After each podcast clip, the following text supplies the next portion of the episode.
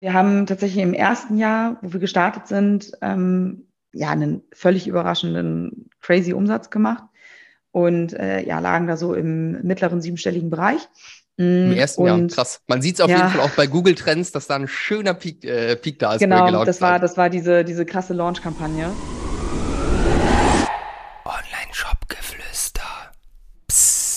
Hallo und herzlich willkommen zur heutigen Folge des Online-Shop-Geflüster Podcasts. Ich habe heute eine besondere Gästin da, nämlich Coralie Grau von Joko Lade. Und ich freue mich sehr, dass du da bist, Coralie.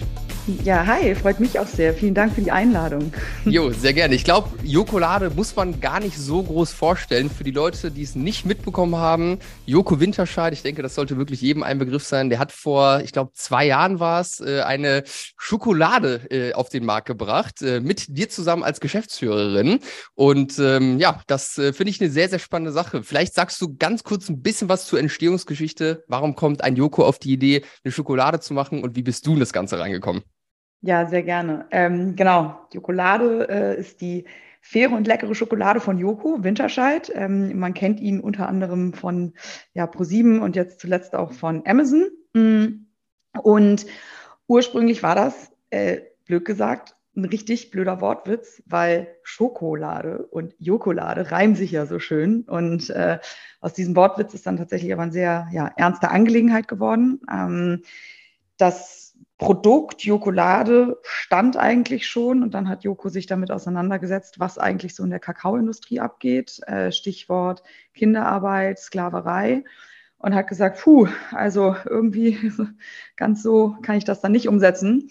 Und ähm, vor dem Hintergrund hat er dann für sich auch nochmal entschieden, das Projekt quasi nochmal neu aufzusetzen mit neuen Partnern, unter anderem Fairtrade Deutschland und die Tonys Open Chain, um Zutaten möglichst fair zu sourcen ähm, und da wirklich auch ein Produkt zu schaffen, was nicht nur lecker ist, sondern auch was man mit gutem Gewissen genießen kann. Ähm, und Joko möchte natürlich mit seiner Reichweite, die er auch hat, äh, damals wie heute, Aufmerksamkeit auf die Probleme in der Industrie lenken und äh, im besten Fall die Leute auch äh, ein bisschen positiv beeinflussen in ihrer Konsumauswahl. Genau. Sehr, sehr spannend. Ich glaube, äh, dass Joko mal im OMR-Podcast war und da ausführlich auch über die Entstehungsgeschichte ja. und so weiter gesprochen hat. Da mal kurze äh, Empfehlung am Rande. Müssen wir jetzt nicht auf alles nochmal im Detail angehen. Für die Leute, die es interessiert, da kann man es auf jeden Fall anhören. Und das mit den Wortwitzen ist mir auch im Firmennamen aufgefallen, weil der Firmenname heißt Schoko Winterscheid GmbH. Ja, wir da musste ich auch also, schmunzeln. Ja, wir ziehen das durch. Es ist Jokolade, ist die Schoko Winterscheid GmbH. Ich bin Chocolate Executive Officer. ähm, also wir haben, wir haben alles dabei. Und ähm, ja, das war halt irgendwie so ein, so ein, so ein kleines Projekt, ne, was dann auf einmal mega durch die Decke gegangen ist, im Sinne von, dass dann eine Partnerschaft mit der Rewe äh, zum Launch des Produktes auch stattgefunden hat. Das heißt, das Produkt wurde nicht nur in unserem Online-Shop verkauft, sondern auch bei Rewe deutschlandweit, was natürlich super cool war, ne? weil wir damit einfach eine enorme Sichtbarkeit hatten, haben das Ganze marketingseitig auch betreut. Fairerweise muss man dazu sagen, zu dem Zeitpunkt war ich noch nicht an Bord, leider. Äh, da mhm. war ich noch äh, in einem anderen Job. Ähm, und ich bin dann im Dezember 2021, also vor knapp eineinhalb Jahren, dazugekommen ähm, da gab es Jokolade dann schon so ja, ein knappes Jahr. Und ähm, ja, bin direkt als Geschäftsführerin eingestiegen, ist meine erste Geschäftsführerin-Rolle und äh, war dementsprechend natürlich auch ja viel kaltes Wasser. Und Joko und ich kennen uns tatsächlich noch von meiner Zeit bei About You. Da mhm. haben wir nämlich äh, ein anderes kleines Projekt zusammen umgesetzt. Da war ich noch für ähm, einen der Gründer da sehr aktiv, ähm, bei About You selber angestellt und da haben wir mit Joko zusammen ja ein Sockenprojekt äh, umgesetzt. Mhm. Und ähm, letztendlich äh, ja, haben wir da dann irgendwie ähm, ganz schöne Sachen machen dürfen. Und dann äh, bin ich von About You und von Hamburg nach München gezogen, habe ähm, hier bei YFood ein Jahr gearbeitet. Und dann kam irgendwann so im Laufe dieses Jahres ein Anruf, so, hallo, was machst du gerade so? äh, wollen wir mal sprechen, weil wir wollen diese Position der operativen Geschäftsführung besetzen, weil ja. wir, das waren damals Joko, ähm, der Max Wittrock, das ist der Gründer von My Müsli auch, und, ähm, und Olli. Olli ist äh, ja ein sehr enger Geschäftspartner auch von Joko, die einfach Hauptjobs haben ne? und die eigentlich gar nicht die Zeit und Energie haben, noch so ein Startup nebenbei mit all seinen Kränkeleien und Herausforderungen zu managen.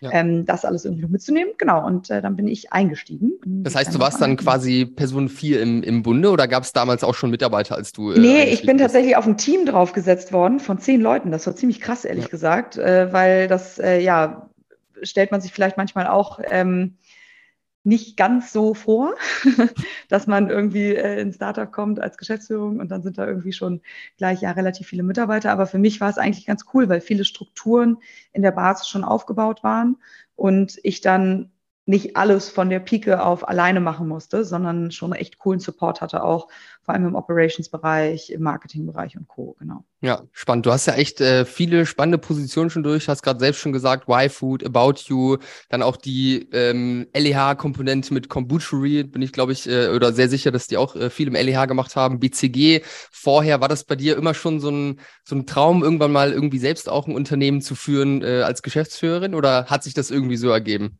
Oder warum hast du diesen Schritt dann gemacht?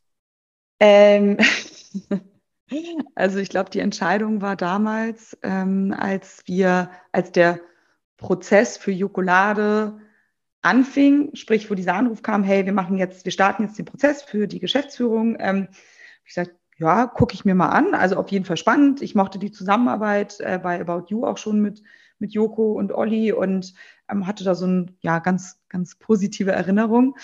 Und als es dann soweit kam und ich diesen in Anführungszeichen finalen Anruf von, von Joko bekam, wo es darum ging, so, hey, wir würden das gerne mit dir zusammen machen, ähm, da war eigentlich, also da konnte ich gar nicht Nein sagen, weil ähm, ich glaube, wenn man Joko im Fernsehen sieht, dann weiß man, wie überzeugend der sein kann. und ja. das kann der auch so sehr gut. Und das ist das Schöne, weil äh, das sehr authentisch dann auch war. Und ich habe immer mal wieder irgendwie mit dem Gedanken gespielt, ne? wenn du dir so ein bisschen meine Historie anschaust. Ich komme eigentlich so ja, aus einem klassischen Wirtschaftshintergrund von einem eher großen Beratungsunternehmen, ne? das auch sehr große, weltweit agierende Unternehmen äh, berät zu About You. Ich bin damals bei About You eingestiegen, da sind wir ja kurz danach Unicorn geworden hm. und waren 400 Mitarbeiter, als ich rausgegangen bin ähm, waren wir, glaube ich, 1000 Mitarbeiter, aber immer noch irgendwie so Scale-up und natürlich auch mit enorm vielen Strukturen. Bei YFood waren wir so 150, als ich gekommen bin und, und bei Jokolade waren wir dann 10. Hättest du mir das irgendwie vor, vor zehn oder vor fünf Jahren gesagt, hätte ich gesagt, never ever. Ja. Ähm, aber ich habe dann tatsächlich, als das Angebot kam, einfach gesagt, so, ich habe nichts zu verlieren. Weißt du, es ist irgendwie so eine coole Chance, es ist ein enorm tolles, dankbares Produkt, mit dem man sehr, sehr viele Menschen sehr glücklich machen kann. Nicht nur die KonsumentInnen, sondern eben auch die Bauern und Bäuerinnen, die letztendlich den ganzen Kakao anbauen. Und ja, das habe ich auch bei, bei About You damals schon gelernt und dann auch bei YFood. Es macht auch sehr viel Spaß, wenn man das Produkt in der Hand halten kann.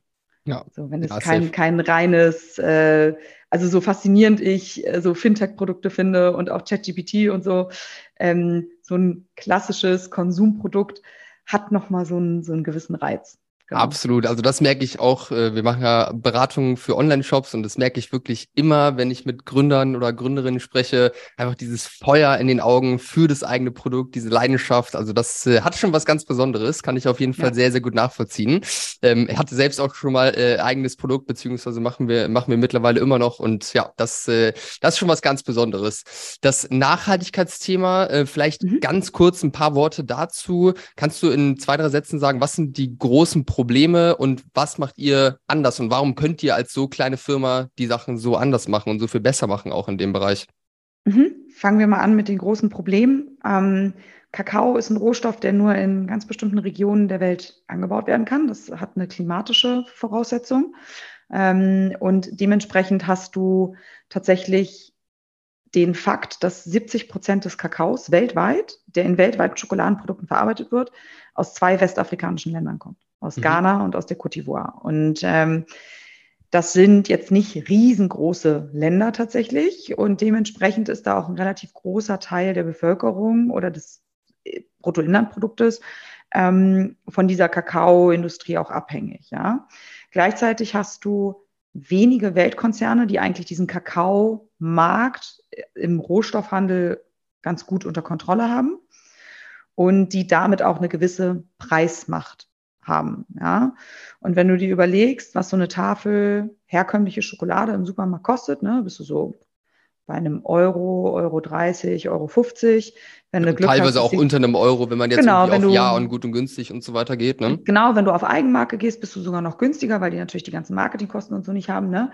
Ähm, aber du hast auch Handelsmarken, die unter einem Euro sind, wenn sie in der Aktion gerade sind. Ne? Und dann gibt es ja. irgendwie Preisschlachten, die Tafel 100 Gramm 70 Cent. So und da musst du dir überlegen, von so einer Tafel Schokolade verdient, wenn es eine herkömmliche Tafel ist und es kein fair gehandelter Kakao ist, ein Bauer oder eine Bäuerin, sechs Cent oder so fünf Cent, ja, je nachdem, wie günstig äh, der Einkäufer auch den Kakao gerade geschossen hat.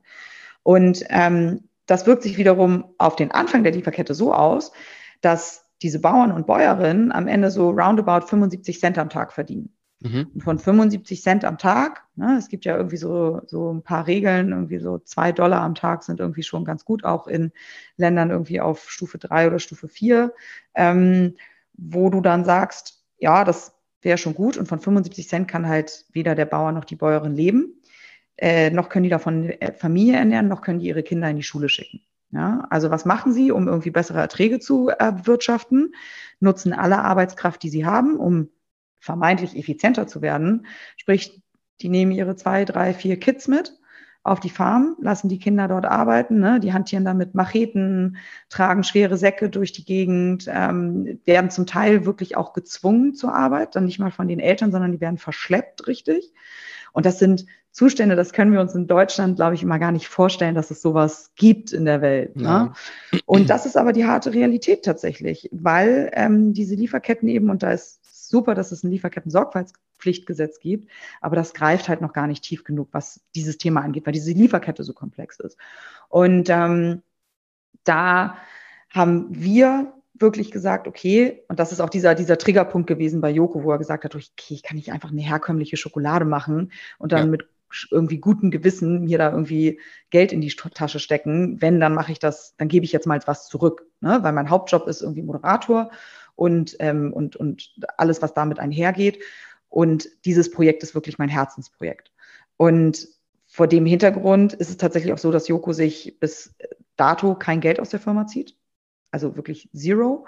Mm, weil er eben sagt, das, was wir verdienen, wenn wir profitabel sind, ne, das ist ja auch immer erstmal, ist ja auch erstmal ein bisschen, äh, bisschen Geld verdienen. Wenn wir was verdienen, dann soll das wirklich reinvestiert werden in Wachstum und in soziale Projekte. Ja. Und warum, also wie kriegen wir als kleines, kleines Unternehmen das überhaupt hin, da jetzt was zu verändern, äh, indem wir uns die richtigen Partner suchen. Es gibt, ähm, ich hatte es am Anfang schon angemerkt, zum einen Fairtrade Deutschland, aber Fairtrade ist natürlich eine internationale Organisation, die sich auch wirklich weltweit ja dafür einsetzen, ne, dass du irgendwie fairen Handel hast mit den Bauern und Bäuerinnen, die das Produkt auch wirklich erzeugen. Ähm, und zusätzlich haben wir noch die Tony's Open Chain als Partner. Die Tony's Tony Chocoloni, die Schokolade, ne? Genau, genau. Ja. Das ist die sozusagen die Consumer-Facing Brand. Ja. Und dahinter steckt aber ein Mechanismus, eben die Open Chain, ähm, wo Tony's sich zusammen mit einem der größten Schokoladen- oder Kakaoproduzenten der Welt zusammengetan hat, weil sie auch gesagt haben, hey, wenn wir was verändern wollen, dann müssen wir an den Kern der Sache.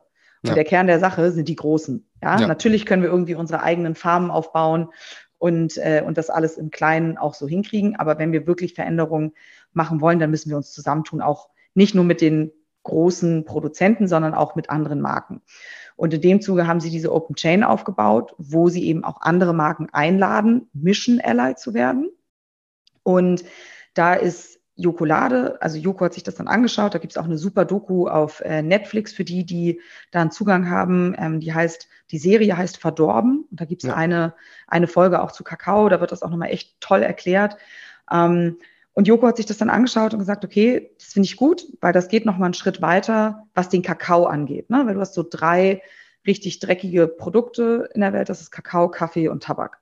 Mhm. So, wo du halt auch viel von diesen, von dieser Kinderarbeitsthematik mit drin hast. Und genau, und Tonys hat halt eine, eine, eine Transparenz in die Lieferkette reingebracht, indem sie halt Partner vor Ort haben, ganz direkt mit Kooperativen, also mit so Zusammenschlüssen von Bauern und Bäuerinnen auch zusammenarbeiten, Leute wirklich da auch haben, die Sachen kontrollieren, die haben so einen Monitoring-Mechanismus für Kinderarbeit und verschiedenste Elemente die wir uns als Jokolade, wenn wir alleine wären, gar nicht leisten könnten.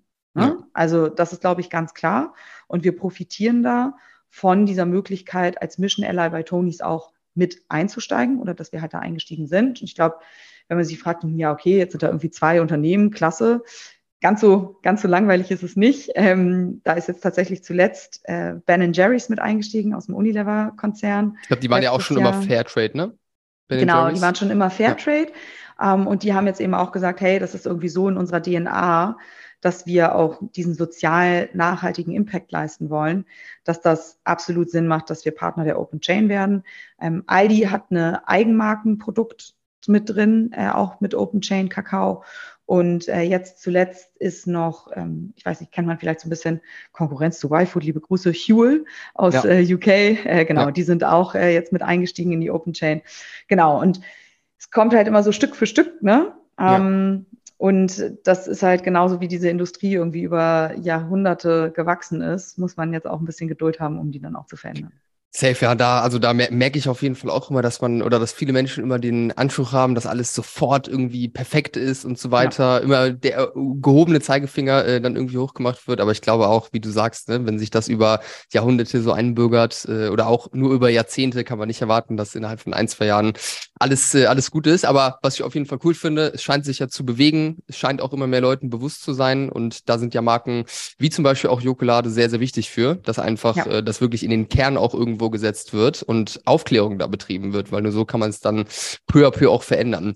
Eine, äh, eine Frage zum Nachhaltigkeitsthema, was ich mich äh, oder wo ich mich wundere, ich ernähre mich äh, privat großteilig vegan und ihr habt jetzt im, im LEH nur eine Schokolade ja. vegan. Im Online-Shop habe ich noch eine zweite entdeckt, aber wie, wie passt das zusammen? Kannst du da uns kurz was sagen? Ja. Hat das was mit dem Geschmack zu tun oder ja. woran liegt das?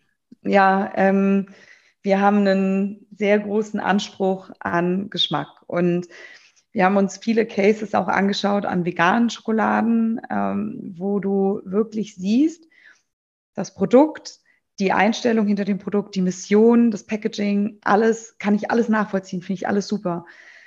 Die Herausforderung ist nur, dass der Konsumentinnenanspruch der ist, dass eine vegane Schokolade eigentlich genauso schmecken soll wie eine nicht vegane Schokolade. Und da gibt ja. es einfach noch nicht die Möglichkeiten, in dem Konstrukt, in dem wir auch unterwegs sind, eine geschmacklich so überzeugende Tafel Schokolade herzustellen, wie wir sie gerne hätten. Ja. ja. Und mit dunkler Schokolade ist das relativ einfach, weil in dunkler Schokolade ist keine Milch drin.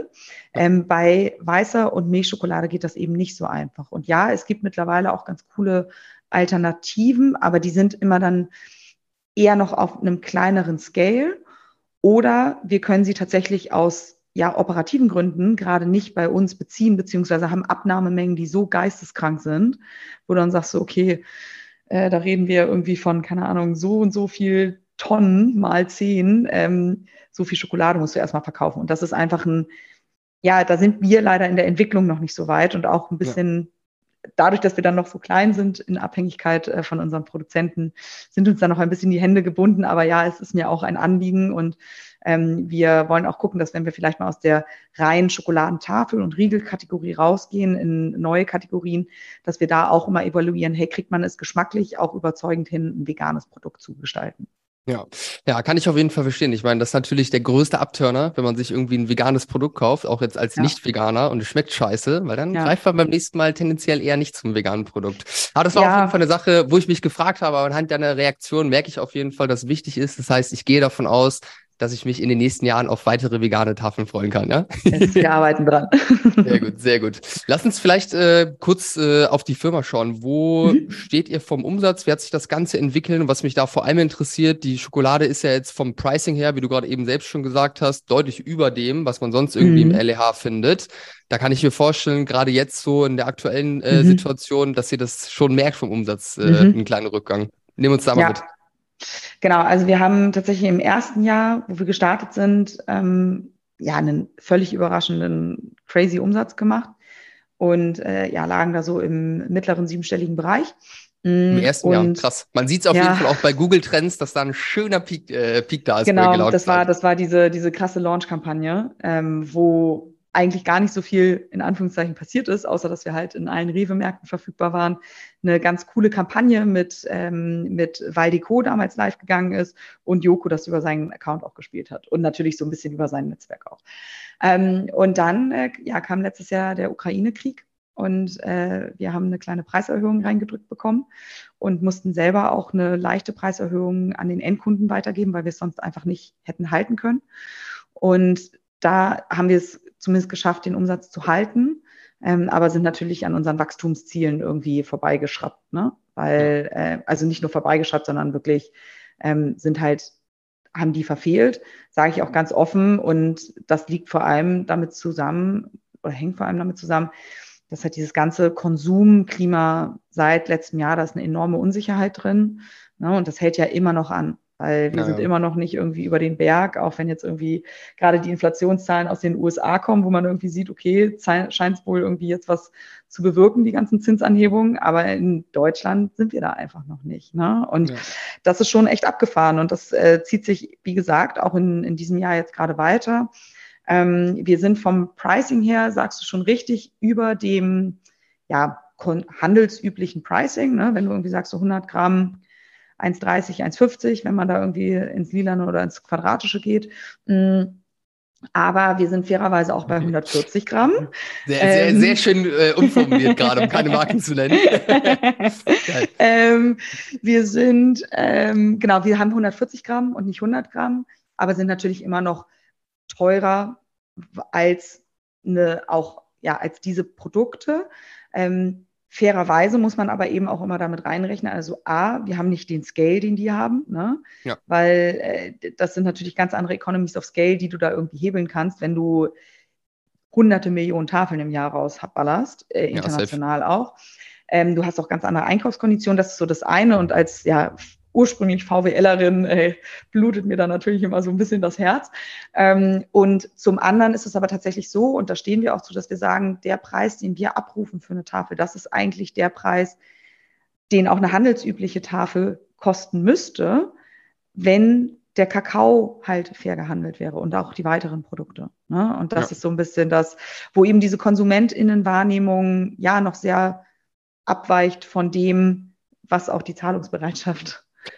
ja, safe. Ich meine, gerade gerade beim Thema Lebensmittel, ne, da ist ja mhm. Deutschland echt das, äh, das schlimmste Land. Äh, Danke, was, dass äh, du sagst. Ja, aber es ist, es ist wirklich so. Es ist wirklich so. Also wir ja. hatten äh, einen Lieferdienst für regionale Lebensmittel, ähm, wo wir 100 Lieferanten irgendwie aus der Region hatten und das haben wir auch krass gemerkt, als dann die ganze Situation losging, aber auch schon vorher, dass äh, ich glaube, Deutschland ist wirklich in Europa das Land mit der geringsten Zahlungsbereitschaft für Lebensmittel und das merkt man auch, wenn man mal ins Ausland geht und da irgendwie einkauft. Das ist alles so viel teurer als ja. Deutscher fällt man da echt fast, äh, fast aus den Latschen. Und was ich jetzt auch mitbekommen habe von so Insolvenzen, auch im E-Commerce-Bereich, das sind häufig auch äh, gerade Food, äh, Food-Produkte, mhm. die irgendwie im Premium-Segment irgendwo angesiedelt sind. Also da darf in Deutschland auch noch sehr, sehr viel Aufklärung, äh, Aufklärung passieren. Wie ist, warum ist das eigentlich so, dass in Deutschland ja. äh, die Leute so wenig haben? Ist, kommt das wegen der ganzen Discounter-Geschichte mit Aldi und so? Ich glaube, ich dass ich da mal was gehört weil, habe. Ja, aber gibt's gibt's ja auch in den anderen Ländern, ne? Also Aldi und Lidl, ich meine, die haben ja einen globalen Footprint mittlerweile. Und ja.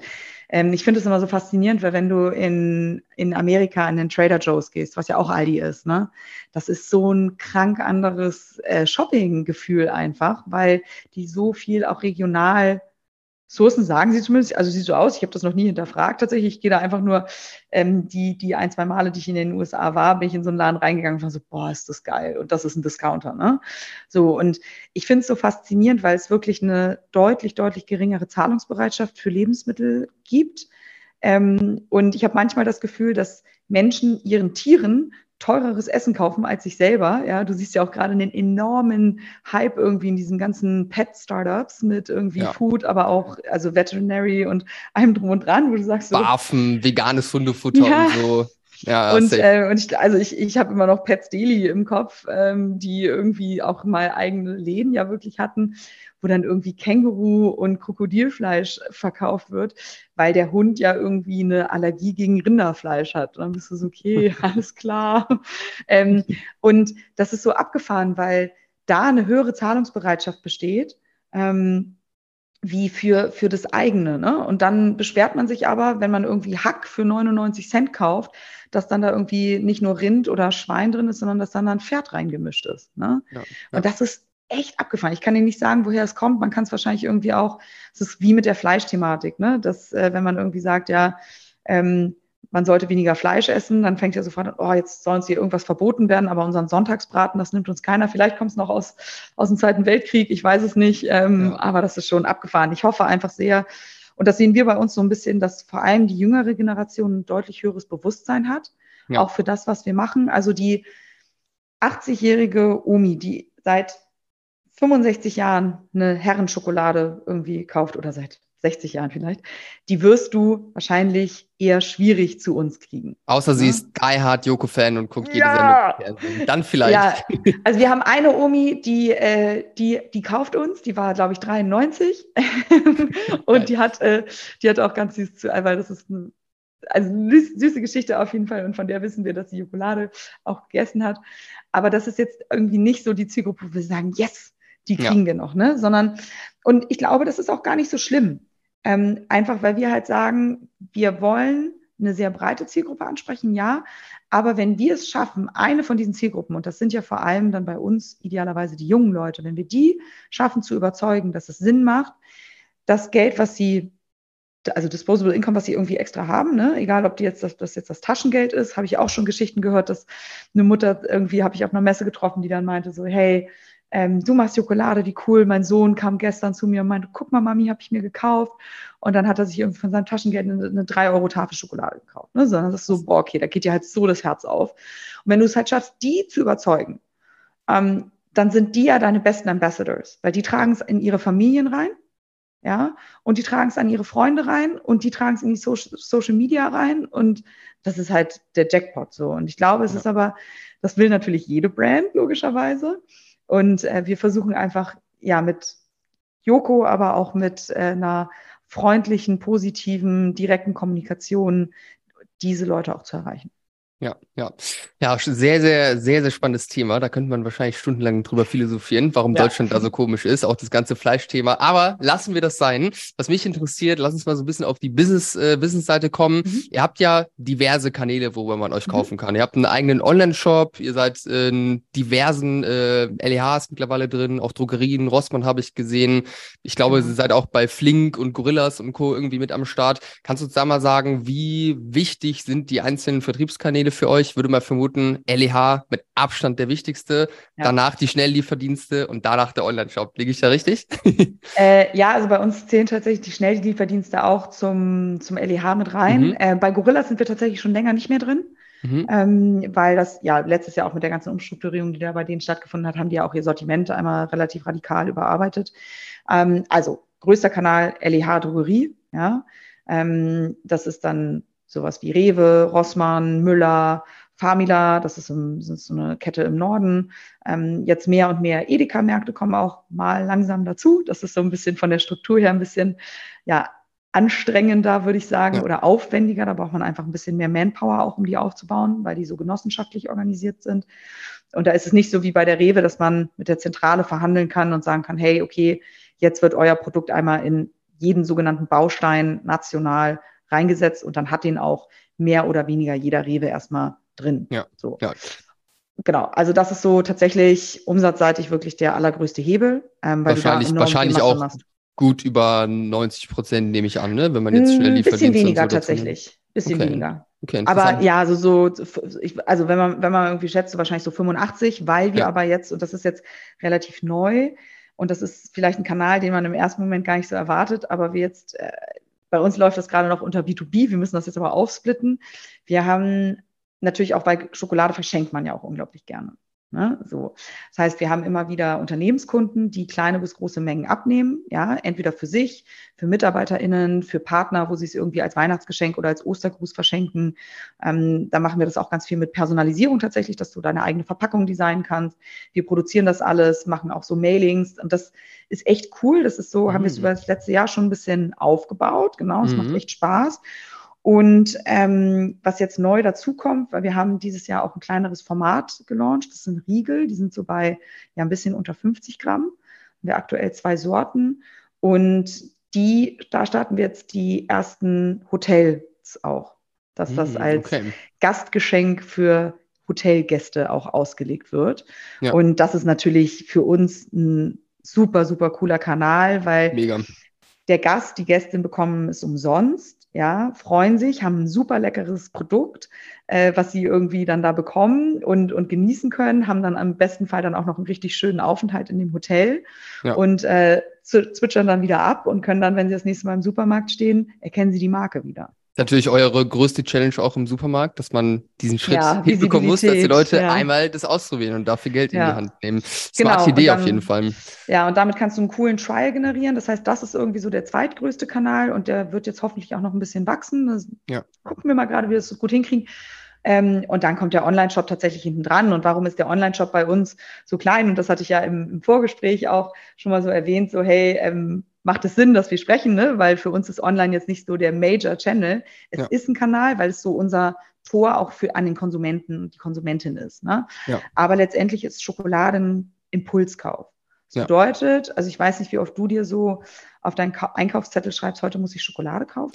Das Ähm, mache ich eigentlich nie rauf, das nehme ich einfach dann immer mit. Exactly, Generell, ja, auch, auch Chips und so. Genau. Und Chips, also alles, was wir eigentlich nicht essen sollten, weil es vermeintlich ungesund ist, ne, das nimmst du halt nicht mit im Super, äh, also auf deine Einkaufsliste, sondern das kaufst du dann impulsartig. Wenn du dann fertig Ja. bist mit einem, dann läufst du durch, läufst nochmal an der Süßware vorbei, an fünf Metern bist du, geil, jetzt gönne ich mir nochmal und schnappst dir eine Tafel. Und was du eben angesprochen hast, das ist die größte Herausforderung, ne? wirklich es zu schaffen, vorher schon in die Köpfe der KonsumentInnen zu kommen, dass sie dann, wenn sie im Supermarkt stehen und dich sehen, sagen, ach geil, das Produkt nehme ich mit. Ja. So. Die Limited Editions habe ich gesehen, habt ihr Mhm. äh, im Online-Shop auch? Sind die auch im Handel oder kann man die bei euch nur online kaufen? Weil ich hatte ähm, Nomu hier im, äh, im Podcast schon mal. Das Mhm. ist ein veganes Eis hier auch aus Ja, Köln. kenn Ähm, ich liebe auch. Grüße an Jan, wenn er zuhört. Ähm, und und Rebecca, haben- an beide und, bitte. Und Rebecca natürlich. und das finde ich, äh, finde ich auf jeden Fall sehr interessant, wie sie es machen, weil bei denen läuft der Online-Shop tatsächlich gar nicht mal so schlecht, was ich erstmal auf den ersten Blick sehr paradox finde, weil bei Eis ja auch noch gekühlt werden muss. Gut, jetzt Ja. im Sommer natürlich auch bei der Schokolade. Und deren Strategie ist es, Limited Editions wirklich nur im Online-Shop äh, reinzumachen und darüber holen sie dann diese ganzen Fans dann auch in den Shop mit rein. Macht ihr das ähnlich oder? Ähm, haben wir am Anfang so gemacht. Ähm, und ich hatte ja schon erwähnt, ich war vorher bei YFood, da haben wir das auch tatsächlich so gemacht, dass es die Limited Editions immer erstmal in kleiner Auflage im Online-Shop gab. Ähm, wir haben aber gemerkt, dass wir einen größeren Scale hinkriegen, wenn wir die auch im Supermarkt, im Supermarkt anbieten und damit auch nochmal so einen Aha-Effekt sozusagen im Supermarkt und so, einen- so einen ja, besonderen Moment schaffen, wenn da halt auch ein neues Produkt dabei ist, weil du dann auch bei den LEH-Partnern, die freuen sich oder die fordern das zum Teil sogar auch, dass du, wenn du so Zweitplatzierungen, ne, das sind dann so Pappaufsteller, wo dann deine Produkte nicht im Regal stehen, sondern irgendwo dann im Gang nochmal so aufgestellt sind, das äh, fordern die zum Teil auch wirklich ein, dass da dann noch irgendwie was drin ist, was nicht im Standardsortiment ist.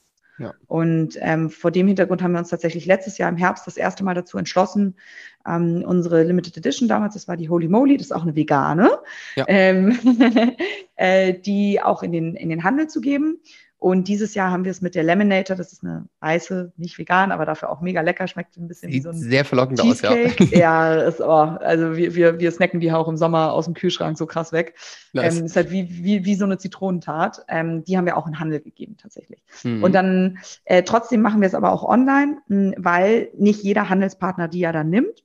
Und da sehen wir dann schon, dass das halt dann auch ganz gut über einen Online-Shop auch nochmal zusätzlich funktioniert. Genau. Ja, du hast gerade gesagt, den Online-Shop, den macht ihr auch vor allem, um irgendwie den direkten Kundenzugang zu haben. Mhm. Was macht ihr damit? Also was ist der Benefit, den ihr da wirklich konkret rauszieht?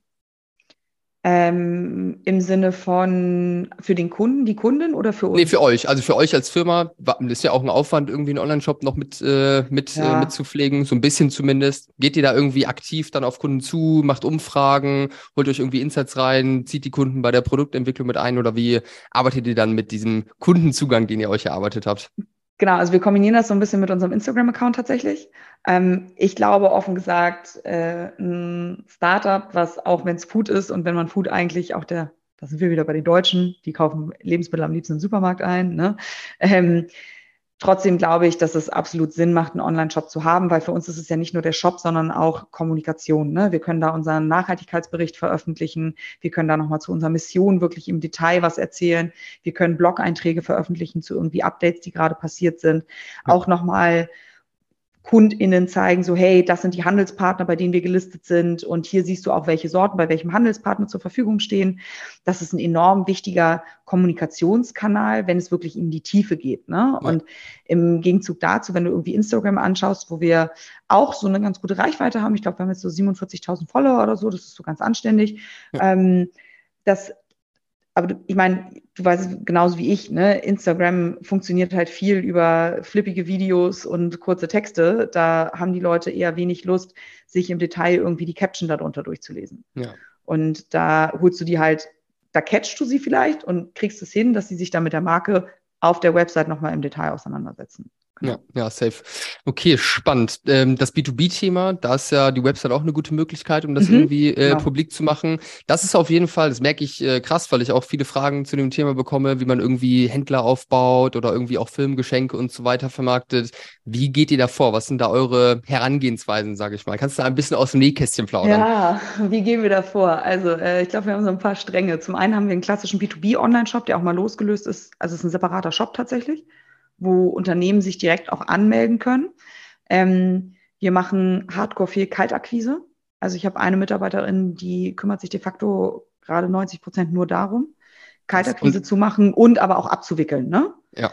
Ähm, ganz viel funktioniert über Netzwerk. Ähm, also ich hüpf, auch wenn ich eigentlich Glück gesagt die Zeit nicht so oft habe, ich nehme sie mir mittlerweile auf Veranstaltungen rum, ähm, um Leute kennenzulernen, um das Produkt auch da vielleicht mal vorzustellen, die Möglichkeit zu haben, irgendwo auch jetzt mit uns, ne? Also ich, ich hoffe, dass irgendwelche, ich mache jetzt mal ein bisschen Werbung, ich hoffe, dass irgendwelche Unternehmen äh, zuhören, die, die Lust haben, irgendwie leckere Schokolade für ihre MitarbeiterInnen für Weihnachten. Und Weihnachten ist noch erst in sechs Monaten, aber es ist schon in sechs Monaten. Ähm, das, also das ist auch so ganz viel so Kommunikation und Word of Mouth tatsächlich. Ja, das heißt, ihr ähm, geht jetzt gar nicht aktiv auf Leute zu, also bis auf jetzt die, die Vertrieblerin, äh, von der du gerade mhm. gesprochen hast, die Kaltakquise macht, aber es ist eher so ein, ihr müsst in die Präsenz gehen, dafür sorgen, dass die richtigen Leute euch sehen, vielleicht mal probieren und dann kommen die Leute von allein oder wie kann ich mir das vorstellen? Mm, also ich überlege gerade, wie das so ein bisschen, also wir haben tatsächlich auch Leute, die auf uns zukommen, mhm. auch Unternehmen, ähm, die wirklich sagen so, hey, wir wollen irgendwie eine Limited Edition mit euch machen also Limited Edition ist dann Limited Packaging, eigenes Packaging und dann wollen wir irgendwie 4000 Tafeln mit euch machen, sagen wir, okay, Daumen hoch, let's go. Ähm, kleine Unternehmen also ob, wir machen da jetzt noch keine Riesenkampagnen, so, wenn du das wissen willst. So, wir machen ja. jetzt kein, keine fetten Online-Marketing-Kampagnen, sondern wir schauen wirklich, okay, wie kommen wir über die Kaltakquise, welche Unternehmen finden wir spannend, wen müssen wir da ansprechen und auch das ist gar nicht so einfach, da erstmal den richtigen Ansprechpartner zu finden. Jo, jo ähm, gerade in großen jo. Unternehmen, die dann auch Menge abnehmen, da muss man erst versuchen.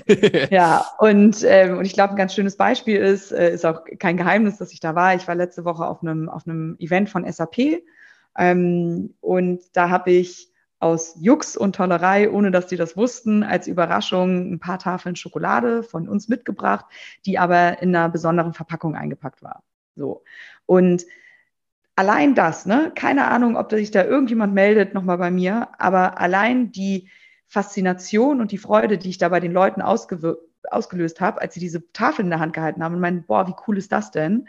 Und das hilft ja schon mal in dem Kontext, weil das sind dann hoffentlich auch KundInnen, die das nächste Mal im Supermarkt zu unserem Produkt greifen. Und im besten Fall war da eine Person dabei, die das jetzt an irgendwie ihre Entscheider in-house gibt und sagt, cool, äh, lass doch mal mit denen irgendwie zu Weihnachten was machen. Ja, Aber ja, also du hast natürlich noch diesen ganzen, diesen ganzen Kanal, dass du halt auf sowas wie Transgourmet und äh, Chefs Kulinar und so zugehst. Aber das ist halt auch nicht so easy, da reinzukommen, weil die halt immer sagen, ja, habt ihr denn schon Kunden, die beziehen würden? Also es ist so ein bisschen so ein Henne-Ei-Problem. Ja, ja, ja, safe. Mhm, spannendes Ding. Also meine Erfahrung ist, was so B2B-Geschäfte angeht, aus man hat es jetzt wirklich schon als wichtigen Vertriebskanal, sage ich mal. Da macht es wahrscheinlich Sinn, das Ganze ein bisschen zu professionalisieren, auch eine, eine Kraft da irgendwie für reinzuholen. Aber erfahrungsgemäß, wenn man jetzt irgendwie einen Online-Shop hat, der im Fokus steht, worüber man verkauft man einfach in die Sichtbarkeit kommt, Werbung schaltet, immer bekannter wird, dann kommen am Anfang immer automatisch auch irgendwelche mhm. Anfragen rein von mhm. Händlern wegen Geschenken etc. Also das, äh, ja, für die Leute, die jetzt zuhören, die jetzt denken, hey, ich brauche auch einen Vertriebler, dann yes. glaubt mir, wenn ihr anfangt, vernünftig Marketing zu machen, am Anfang ja. kommen auf jeden Fall dann auch von selbst äh, Fragen rein. Was war der äh, Punkt, wo ihr gesagt habt, okay, wir holen uns jetzt eine Kraft irgendwie rein, die Kaltakquise mhm. macht? Ist die Vollzeit auch bei euch? Die ist Vollzeit bei uns und die macht nicht nur Kaltakquise, sondern die macht auch die ganze Execution. Ne? Also ja. wir haben halt wirklich auch ähm, Prozesse jetzt auch mit Hotel, wo einfach auch das Ganze sauber aufgesetzt werden muss, Projektmanagement und Co. Und ähm, da betreut sie halt auch dieses ganze Projektmanagement dann. Und das können wir so halt sonst, also das kann ich auch nicht einer Werkstudentin oder einem Werkstudenten ja. geben, weil da, also wenn da was schief läuft, dann Dafür ist es wichtig. Ja. ja, genau. Und, und vor dem Hintergrund haben wir halt irgendwann gesagt, hey, das Thema ist uns wichtig und wir glauben auch, dass, weil, wie gesagt, ne, Schokolade geht immer, du kannst immer Schokolade verschenken. Und wie viele goldene Hasen und Weihnachtsmänner werden irgendwie jedes Jahr verschenkt und zur großen, zu meinem großen Schock irgendwie auch leider sehr oft nicht gegessen, weil die Leute halt sagen, ach ja, sieht nett aus, aber ja, jetzt irgendwie so ein, ja, muss ich jetzt auch nicht essen. Dann schenke ich doch lieber irgendwie eine coole, stilvoll designte Tafel Schokolade, entweder im klassischen Design oder in meinem eigenen Design ähm, und habe damit was Besonderes, kann nochmal vermitteln, hey, guck mal, wir übernehmen Verantwortung mit dem Produkt. Ähm, ja, und machen den Leuten darüber nochmal so eine ein bisschen andere Freude vielleicht. Ja, sehr, sehr spannendes Thema. Lass uns doch kurz auf den Handel zu sprechen kommen. Ähm, mhm. was, macht, was macht ihr da konkret? Du hast jetzt gerade schon von den Aufstellern gesprochen, die mhm. jetzt da nochmal im Gang etc. drinstehen. Das heißt, ich gehe davon aus, da habt ihr auch wahrscheinlich diverse Leute, die für euch einfach als Außen, äh, Außendienstler irgendwie unterwegs sind und äh, da bei den LEHs äh, Schlange stehen und versuchen irgendwie eure Produkte besser zu platzieren. Kannst du da nochmal ein bisschen sagen, was eure Vorgehensweisen mhm. sind, was auch vor allem Sachen sind, die richtig gut funktionieren für euch? Ja, also wir sind, äh, wir haben aktuell einen Key Accounter in-house plus eine externe Agentur, mit der wir zusammenarbeiten, die auch einen Außendienst stellen. Das bauen wir jetzt aber nach und nach auf, weil ich glaube auch da wichtig, wir sind äh, bootstrapped. Ne? Wir haben jetzt irgendwie nicht äh, eine Million Euro im Jahr, um die in den Außendienst zu ballern mm, und müssen da halt so ein bisschen gucken, okay, wie bauen wir das jetzt strategisch nach und nach auch sinnvoll auf, so dass der Invest, und es ist am Anfang, ist Außendienst immer ein Invest, weil die müssen erstmal zwei, drei Monate rumfahren, bis dann die ersten Sachen auch wirklich laufen und auch da, da was bei rumkommt, ähm, damit sich das auch lohnt. So und da legen wir jetzt gerade los und sehen halt tatsächlich, dass das enorm was bringt. Ne? Wir haben jetzt in, ich glaube, zwei oder drei Regionen erstmal testweise gestartet für drei Monate und sehen halt wirklich, okay, da sind die ersten MBUs, das sind sogenannte Mehrbetriebsunternehmen. Das ist dann zum Beispiel ein Edekaner, der irgendwie zehn Märkte hat, mhm. aber trotzdem selbstständig ist.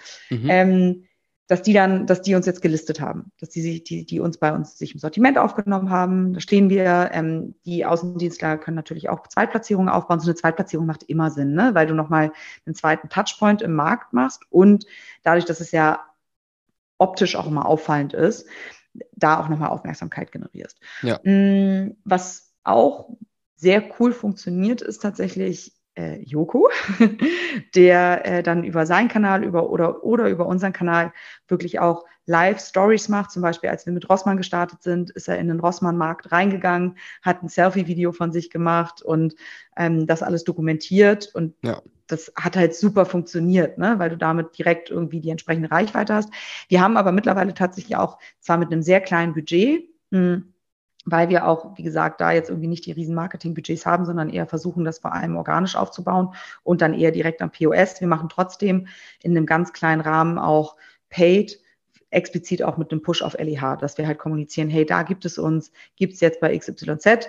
Ähm, vor allem jetzt auch im Sommer, weil du hast es selber schon angesprochen, bei den Temperaturen, Eis muss mit Trockeneis verschickt werden. Wir müssen immerhin in Anführungszeichen nur gekühlt verschicken, sprich mit einem Kühlpad. Aber äh, das ist natürlich ähm, ja immer noch eine Hürde. Ne? So, ja, und ja.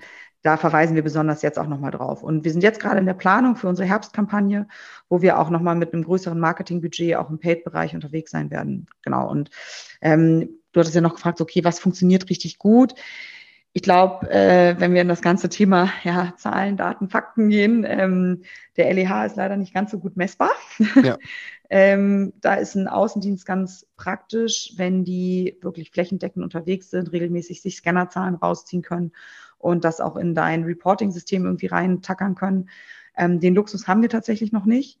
Ja. Und äh, da und, und wir haben auch nicht den Luxus, dass wir uns regelmäßig von einschlägigen Unternehmen, die wirklich in diesem Segment das professionell machen, die Daten kaufen. Ne? Weil da zahlst du mal für so einen Datenblock mal kurz 10k und ähm, ja, das müsstest du aber dann eigentlich in sehr regelmäßigen Abständen machen.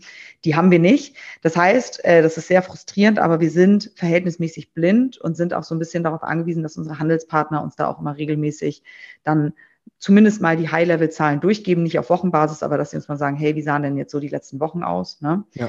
Ähm, genau, und darüber, also deswegen kann ich dir jetzt nicht sagen, die Maßnahme online konvertiert mega krass offline, ja. weil wir es nicht messen können.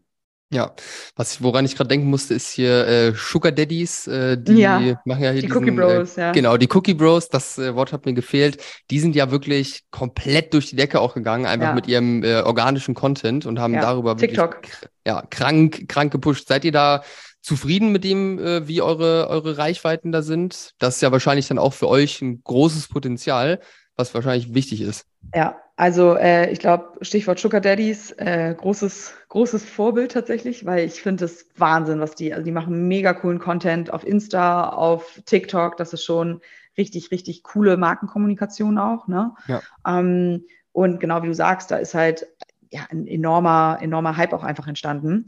Mm, und da ist bei uns noch Ausbaupotenzial. Ne? Und da wollen wir jetzt auch mal schauen, okay, wie geht das nach vorne raus? Aber fairerweise, äh, ich habe eineinhalb Marketing-Mitarbeiter in-house. Mhm. Plus noch eine externe Designerin ähm, und äh, dann holen wir uns für Paid-Kampagnen Freelance jemanden immer wieder dazu. Ähm, aber da ist das, ich glaube, vom Grundsetup einfach noch mal ein bisschen mehr möglich. Und du brauchst ja auch für guten Content, brauchst du ja auch jemanden, der guten Content macht. Ja, safe, safe. Und vor allem ja. wirklich ausgefallene kreative Ideen. Also ja. Sugar Daddies hat ja dann auch, glaube ich, angefangen, dieses Kostüm irgendwie anzuziehen von dem, äh, von dem Keksteig und so. Das ja. äh, war natürlich bahnbrechend damals. Mittlerweile hat man das auch schon, äh, schon häufig gesehen und es reicht nicht mehr.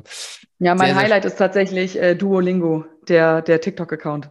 Oh ja, den habe ich auch letzt ja. gesehen. Krass, also wirklich krass. Ja. Da gibt's wirklich ein paar richtig geile Beispiele. Ja. Wenn ihr jetzt äh, letzte Frage zu den, mhm. äh, zu den Paid-Kampagnen vom, vom Tracking noch einmal ganz kurz. Wenn ihr jetzt mhm. eine Paid-Kampagne irgendwie schaltet und sagt, hey, ihr nehmt jetzt nur Köln und bewerbt irgendwie Köln, könnt ihr dann theoretisch äh, schon nachverfolgen in den Abverkaufszahlen, ob diese Kampagne was gebracht hat oder ist selbst das Kön für euch schwierig? Könnten wir, machen wir aktuell noch nicht. Ja. Also, dass wir halt selektiv Kampagnen schalten. Ähm, ja, ist natürlich dann auch ja. wieder in der West, ne, das Ganze auszuwerten. Ja, da fehlt wahrscheinlich genau. dann auch wieder die Manpower. Ja, ja. So ist das. Ja, aber Focus es, on the important things. Ist so, ja. Ist, ist ganz wichtig. Da kann man sich auch ja. wirklich verzetteln. Das, äh, das kennen wir beide wahrscheinlich sehr gut. Ja. Aber, aber, ich vermisse es. Also auch aus meiner About You-Perspektive noch, ne, wo du wirklich jeden kleinsten Klick messen konntest. Und jetzt läufst du nicht komplett blind, aber schon immer so ein bisschen. Aber gefühlt schon, wenn man das gewohnt ist. Ja, ja, deswegen. Ja. Ja, safe. Aber ganz ehrlich, so äh, muss man an den verschiedenen Stufen unterschiedlich äh, auch rangehen an die Sachen. Ja. Ich finde es auf jeden Fall ein sehr, sehr geiles Projekt. Freut mich auch, dass es äh, gut angenommen wird und ihr da, äh, da gut wachsen könnt. Und ich äh, hoffe, wie wir alle, dass äh, dann bald auch äh, die ganzen Krisen irgendwie zu Ende sind, dass die Leute auch wieder bereit sind, bisschen mehr Geld dann für ihre Lebensmittel auszugeben. Ich danke dir ja. auf jeden Fall, Coralie, für die ganzen Insights. Hat mir sehr viel Spaß gemacht. Und ähm, ja, ich wünsche euch weiterhin alles Gute. Und ich gebe dir das letzte Wort. Gibt es irgendwas, was, was du den Leuten, die hier zuhören, Online-Shop-Betreiber, Gründer, Gründerinnen äh, mit auf den Weg geben möchtest? Boah, so viel. Nein, also ich glaube, äh, vorab noch ganz kurz, also auch nochmal von meiner Seite vielen, vielen Dank. Ich hoffe, dass es für die ZuhörerInnen irgendwie auch ganz spannend ist und irgendwie coole Insights dabei sind, was wir eigentlich so machen. Ähm, ich glaube, wenn es irgendwie was gibt, was ich den Leuten mitgeben möchte, ist es so, ja, nicht aufgeben, ne? Weil das habe ich irgendwie auch so in den letzten Jahren immer wieder gemerkt, und jetzt ganz besonders bei Jokolade und auch in dem letzten Jahr, echt nicht einfachen Jahr. Es, die werden ständig irgendwelche Steine in den Weg gelegt. Und ja. ähm, da muss man halt irgendwie drumherum manövrieren. Das ist alles irgendwie machbar. Und äh, wenn es ganz schlimm ist, dann isst man einfach ein Stück Schokolade und dann ist die Welt auch ein bisschen besser. Perfektes Schlusswort. Danke dir, Coralie. Alles Gute für euch. Bis Danke dann. dir. ciao. ciao. ciao.